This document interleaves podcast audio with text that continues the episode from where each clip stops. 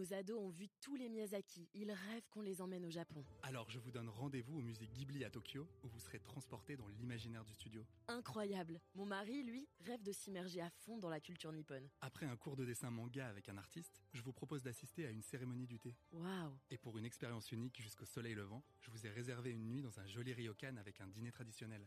Je nous y vois déjà. Avec Marco Vasco, ne rêvez plus, vivez votre voyage l'esprit libre. Au rendez-vous sur marcovasco.fr pour imaginer votre prochain voyage sur mesure. Les podcasts du Figaro. Prêt pour le décollage. Bonjour Florent Maillet. Bonjour. Vous êtes rédacteur en chef adjoint au Figaro Voyage et spécialiste de la montagne. Alors partir à la montagne quand on n'aime pas skier, qu'on a peur, qu'on ne sait pas y faire, c'est pas forcément une partie de plaisir. On peut y être contraint par sa famille, par son groupe d'amis ou y aller juste pour l'ambiance. Personnellement, j'ai toujours ce souvenir de ma mère pour qui c'était un calvaire chaque hiver. Mais j'ai l'impression aussi que depuis quelques années, l'offre hors ski en station s'est diversifiée pour le plus grand plaisir des non-initiés. Alors comment est-ce que ça s'explique? Alors vous avez raison, ce n'est pas qu'une impression, c'est une réalité. Deux explications à la diversification euh, dans le sens de l'offre hors ski. La première, c'est d'abord que les pratiquants de ski eux-mêmes skient moins longtemps. Pourquoi? Eh bien d'abord parce que euh, les pistes aujourd'hui sont faites de telle manière que le ski est beaucoup plus simple, c'est des grandes descentes, des espèces de grands boulevards, voilà. Donc on skie plus longtemps et on est fatigué donc plus vite. Donc ça c'est la première explication. Résultat, ça dégage du temps et ce temps, il faut bien l'employer autre chose. Donc les autres activités. Et la deuxième explication, c'est qu'effectivement la montagne séduit une nouvelle clientèle. Alors elle est loin d'être majoritaire. Lorsqu'on parle de montagne et là on est en hiver, la première raison c'est effectivement le ski. Néanmoins, néanmoins, on commence à voir des personnes. Alors ça peut être des membres d'une famille, puisque ce sont des vacances qui restent essentiellement familiales, eh bien, qui se rendent en station, qui ne skient pas et qui du coup pratiquent d'autres activités, puisque l'offre, vous le soulignez, s'est élargie. Alors j'imagine que le manque de neige aussi qu'on a connu ces dernières années n'y est pas pour rien dans cette diversification. Évidemment, ça fait longtemps que les stations réfléchissent. Le problème, c'est quand on est autant dépendant d'une activité principale qu'est le ski, bah forcément, l'urgence est un peu moins, euh, un peu moins poussée. Néanmoins, effectivement, on les voit poindre ces nouvelles activités. Alors, il y en a qui tournent autour de la neige. Je pense au ski de fond, je pense au ski de randonnée. Et puis, il y a des offres beaucoup plus classiques qu'on va retrouver en station de montagne, qui sont d'abord des communes qui peuvent vivre toute l'année. Je pense par exemple à des patinoires, je pense aussi à des piscines. Et puis, je pense plus largement à une offre qui est liée aux hôtels, restaurants. Donc, dans les hôtels, vous allez pouvoir retrouver eh bien, des espaces de spa, par exemple. Voilà. Donc, ça, c'est considéré aussi comme des activités. Et puis, dans les restaurants, eh bien, vous avez des soirées festives, etc., que vous retrouvez tout au long de l'année et bien évidemment beaucoup plus encore en hiver. Alors, si on parle en termes de destination euh, stricto sensu, est-ce qu'il y a des stations plus adaptées si on n'est pas skieur ou pas très bon skieur? Effectivement, on peut dire globalement, allez, on va dire qu'il y a deux catégories de stations. Celles qui ont été fondées pour le ski, je pense notamment à Val Thorens, voilà, alors c'est l'activité principale, il n'y a pas que celle-ci, mais c'est quand même l'activité principale. Et puis il y a les stations un petit peu plus basses, en général sous les 1800 mètres d'altitude. Donc là, c'est la dénomination, on parle de stations de charme. Et dans celle-ci, effectivement, on a quand même un peu plus de chances que l'activité principale ne tourne pas autour du ski. On peut penser, par exemple, à Megève, qui se trouve à 1200 mètres d'altitude. Il ne faut pas oublier non plus nos amis des Pyrénées. Les stations des Pyrénées sont confrontées depuis beaucoup plus longtemps que les Alpes au déficit d'enneigement. Donc ça fait longtemps qu'une activité a pris le relais plusieurs activités en réalité. On peut penser par exemple euh, à l'offre thermale. Ce sont des stations qui sont aussi des villages et aussi des stations thermales. Je pense également euh, aux activités de randonnée, par exemple l'hiver, qui est de la neige, pas de la neige. C'est des choses que vous pouvez faire assez facilement. Donc la montagne évolue, elle évolue doucement parce qu'elle est contrainte par un modèle économique. Néanmoins, aujourd'hui, on peut tout à fait aller en station et pratiquer autre chose que le ski. moi, j'ai aussi envie de citer le Jura parce que c'est là que j'allais euh, skier quand j'étais petite et c'était absolument charmant. Même si effectivement, pour les vrais skieurs, les grands skieurs, c'est sûrement moins satisfaisant que Val Thorens, par exemple. Alors, vous parliez de ski de randonnée, de ski de fond. C'est ce qu'on appelle des activités nordiques. Et ça s'est beaucoup développé aussi ces dernières années. Est-ce que vous pouvez nous aider un petit peu à y voir plus clair entre ces différentes euh, activités? Moi, j'ai un peu du mal à distinguer les deux. Alors, on va dire qu'il y a point de césure. Considérons que l'année du Covid a été le, le point de césure. C'est un hiver où on n'a pas eu de remontée mécanique, donc pas de ski de descente. Qu'est-ce qu'il a fallu faire? Puisqu'il y avait en plus beaucoup de neige, on parle de l'hiver 2019-2020, eh bien, on a incité euh, les gens à aller découvrir d'autres activités. Première activité qui a eu le vent en poupe, c'est effectivement le, ski de fond, qui est regroupé dans les activités nordiques. On retrouve également les, raquettes à neige, euh, les sorties à chien de traîneau. Le ski nordique qui continue de profiter de cet essor. C'est une pratique qui a un prix relativement modique. En moyenne, c'est 10 euros la journée en France. Donc, vous voyez, c'est quand même relativement abordable. Et puis, vous avez cette sensation d'être dans la nature, dans des beaux parcours avec une belle vue, etc. C'est à la fois un sport et un loisir. Donc, tout le monde peut le pratiquer dans les traces ou en skating. Le ski de randonnée, c'est un peu différent. D'abord, euh, les loueurs n'ont pas une profondeur de matériel extrême. Vous avez parfois un petit peu de problème à trouver du matériel, mais néanmoins, vous pouvez quand même le trouver si vous le réservez à l'avance. Et là, eh bien, la pratique, elle est, elle est un peu différente. L'idée, c'est de s'échapper dans la nature, soit sur des parcours balisés qui commencent à se développer dans les stations. Je pense à Combloux, je pense à Val d'Isère, par exemple, qui ont depuis longtemps euh, normé cette offre ou partir un petit peu plus à l'aventure en, faisant attention évidemment, puisque la montagne reste un environnement très dangereux. Et puis là, eh bien, profiter pour euh, trafoler, c'est-à-dire faire ses propres traces dans la montagne et puis descendre après. Donc c'est une sensation assez extraordinaire. Alors le ski de randonnée, on mentirait si on disait que c'est une pratique qui s'est popularisée. Elle a gagné des parts de marché, mais ça reste très minoritaire. Le ski de fond, en revanche, c'est un vrai phénomène. Alors, vous parliez de pénurie. Euh, je crois qu'il y a eu une pénurie de raquettes à neige aussi, il y a un ou deux ans de cela. Pour cet hiver, comment ça se profile? Eh bien, il y a un peu moins de demande quand même. Et puis, la, pénurie, c'était la différence entre le moment où l'offre arrive, où la demande, pardon, arrive et où l'offre euh, répond. Euh, il faut quand même un petit peu de, de délai pour fabriquer ces fameuses raquettes dont une partie est dépendante de matériaux qui ne sont pas en France. Quand on voit les grands donneurs d'ordre, je pense à une chaîne sportive dont le logo est bleu, eh bien, qui s'y sont mis et qui ont des inventions qui sont vraiment euh, très, très populaires. Je pense à, des raquettes voilà, qui, marchent, qui se, vous savez, l'arrière du pied ne se déchausse pas.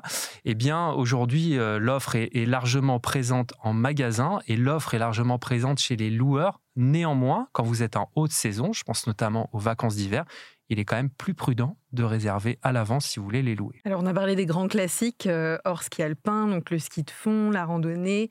Est-ce que vous avez une activité un peu plus insolite, un peu plus originale à recommander? Alors des activités originales qu'on ne trouve pas qu'en montagne. Il y a une grande tendance, c'est les tyroliennes. Voilà, les tyroliennes, les luges, tout ce qui touche à, l'amusement, au, au divertissement, à la vitesse en général, c'est quelque chose d'extrêmement populaire. Donc alors tout le monde va vous dire que c'est la plus grande tyrolienne sans pylône, que c'est la plus longue, que c'est la plus haute. Néanmoins, aujourd'hui, vous en trouvez beaucoup en station. Voilà, ça marque pas forcément les stations parce que les tyroliennes, vous en trouvez un petit peu partout. Ce qui va caractériser une station, ça peut être par exemple une belle patinoire à ciel ouvert. Vous êtes dans des environnements où la température est plutôt fraîche l'hiver, donc ça, ça peut le faire.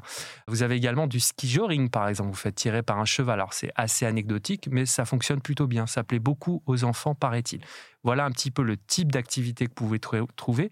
Et plus largement, la montagne, eh bien, ça reste un champ à ciel ouvert, la nature à ciel ouvert. Donc, vous pouvez en profiter assez largement, soit sur des chemins balisés, je pense notamment aux parcours de raquettes qui sont également accessibles aux piétons, soit de vous-même en allant vous promener dans une immensité enneigé ou pas. Alors vous avez parlé aussi de, thermalisme, de spa de montagne, euh, de spa. C'est vrai qu'il y a de très beaux spas dans les hôtels de montagne. Pourquoi est-ce que l'accent est particulièrement mis sur ce bien-être en montagne? C'est historique euh, Comment ça s'explique? Je pense que la montagne euh, aujourd'hui est gagnée par un phénomène qui a déjà gagné le reste de la société. On est dans un environnement de montagne où on est, voilà, on a la sensation d'être au grand air, on est en altitude, il y a parfois du soleil, souvent même, en tout cas l'hiver, et on a l'impression de se dépenser. Voilà. Et du coup, aujourd'hui, la plupart des hôtels ont une offre de spa. La plupart des centres, euh, des stations, on parlait des stations villages tout à l'heure, si vous prenez Megève, par exemple, il y a un immense centre, on vous propose ce genre de choses. Et donc, qu'est-ce qui gagne en popularité? Bah, C'est les soins que vous pouvez avoir classiques, puisque les grandes marques, on ne va pas les citer ici, mais sont présentes aujourd'hui dans les grandes stations. Et puis, euh, il y a également un autre phénomène, c'est les hommes. Voilà, les hommes aussi, il y a des, des massages, des soins qui sont particulièrement populaires. J'ai remarqué que cet hiver, c'était le, le soin retour de ski qui gagnait en popularité, qui était présent sur beaucoup, beaucoup de cartes. Donc ce soin retour de ski, il aide à se remettre de ses efforts, de ses émotions. Il y a la version musculaire que vous pouvez faire en début de séjour en général. Voilà, bah vous, vous, recommencez à skier, c'est quand même un, effort physique. Donc là, on va parler plutôt de massage. Et puis il y a les soins du visage en fin de séjour. Donc là, voilà, votre peau a été exposée à l'extérieur, aux UV, etc. Et là, l'idée, eh c'est de, de retourner en ville si vous êtes citadin avec une mine superbe. Alors une récente étude le prouve encore. Euh, le Français, quand il voyage, l'une des choses qu'il recherche, c'est la bonne chair, les bonnes tables, la gourmandise. Alors, euh, j'imagine que ça aussi, ça fait partie intégrante des vacances à la montagne? C'est même un peu la guerre des étoiles, si je voulais paraphraser un, un film, un film célèbre, mais, mais, mais c'est pas si loin que ça. Si vous prenez des stations euh, très connues comme Megève, Courchevel, vous avez régulièrement des restaurants étoilés qui y sont, qui s'ouvrent également, et puis vous avez également des chefs qui vont dans un cadre un peu plus un peu plus événementiel. Et aujourd'hui, cette offre gastronomique, elle fait partie intégrante de l'offre et de l'attrait des stations de montagne. On parlait tout à l'heure des gens qui ne skient pas, que vous skiez ou que vous ne skiez pas. Il y a un régime quand même en montagne où on a envie à la fois de manger un petit peu typique, euh, costaud, euh, savoyard, si on se trouve dans les Alpes du Nord. Donc on va parler de la raclette, on va parler de la fondue, qui ont un, succès assez extraordinaire, qui surprend même les producteurs, qui sont parfois un petit peu dépassés, d'où des prix aujourd'hui qui peuvent euh, tutoyer des sommets, puisqu'on se trouve aussi en montagne accompagné de vin, évidemment. Donc, vous allez trouver des caves et des restaurants, dans des restaurants qui sont dignes des plus grands établissements que vous trouvez en ville. Donc, sur les produits un peu typiques, c'est au rendez-vous. La, différence aujourd'hui, c'est que vous allez avoir une offre un peu plus pointue, avec euh, des, des, menus du monde également, puisque la montagne française attire également de nombreux étrangers. Et un étranger qui vient en France, forcément, il a envie de bien manger. Donc, il va faire peut-être la fondue et la raclette un soir, puis à d'autres soirs, il aura envie de goûter autre chose que ce soit le poisson, que ce soit les viandes, que ce soit les plats végétariens, eh bien, euh, il va pouvoir découvrir aujourd'hui en montagne, et j'ai envie de dire même quelle que soit sa destination, une offre gastronomique qui est très clairement en train de monter en gamme et je pense que ce n'est pas fini. Vous avez une spécialité ou une bonne adresse, un coup de cœur dans vos derniers voyages à la montagne euh, à nous recommander? J'ai envie de vous dire que les stations des Alpes du Nord restent incontournables si on a envie d'avoir de la neige, un art de vivre qui est le plus commun. Euh, les Pyrénées, le Jura, le Massif central, la Corse gagnent à être connus. Dans les Alpes du Nord, il y a l'Isère aujourd'hui qui est un peu moins connu que la Savoie et la Haute-Savoie. Vous avez des massifs, je pense notamment au massif de Loisan, avec des stations euh, villages, je pense à Vaujany et aux Noisans, qui ne sont pas encore très connus, qui sont euh, reliés à des domaines skiables très intéressants comme l'Alpe d'Huez et qui aujourd'hui, pour un prix, disons, euh, atteignable, eh permettent de passer des vacances assez formidables avec un petit peu moins de monde que chez les grandes sœurs de Savoie et de savoie Et puis surtout de retrouver cette ambiance qui est finalement assez propre à la montagne l'hiver et qui dépasse le seul ski. Euh, donc, euh, c'est des lumières, c'est des odeurs, c'est des sons. C'est ça aussi qu'on cherche à la montagne. La montagne, c'est un peu l'image d'Épinal. On a envie de voir le sapin, à tout le moins le conifère. On a envie de voir un peu de neige.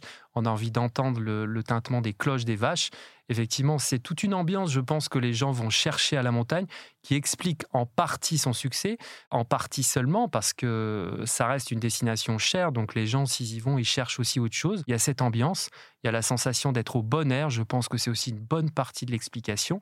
Et puis, il y a la possibilité de pratiquer en famille des disciplines, je pense au ski de descente, je pense également au ski nordique, qu'on pratique difficilement à 4 ou 5 dans d'autres, euh, dans d'autres disciplines. Voilà, je pense que c'est aussi une des raisons du succès de ces vacances à la montagne. Ce sont aussi des vacances et des moments familiaux. Merci Florent Maillet. Merci. Je rappelle que vous êtes rédacteur en chef adjoint au Figaro Voyage. À bientôt.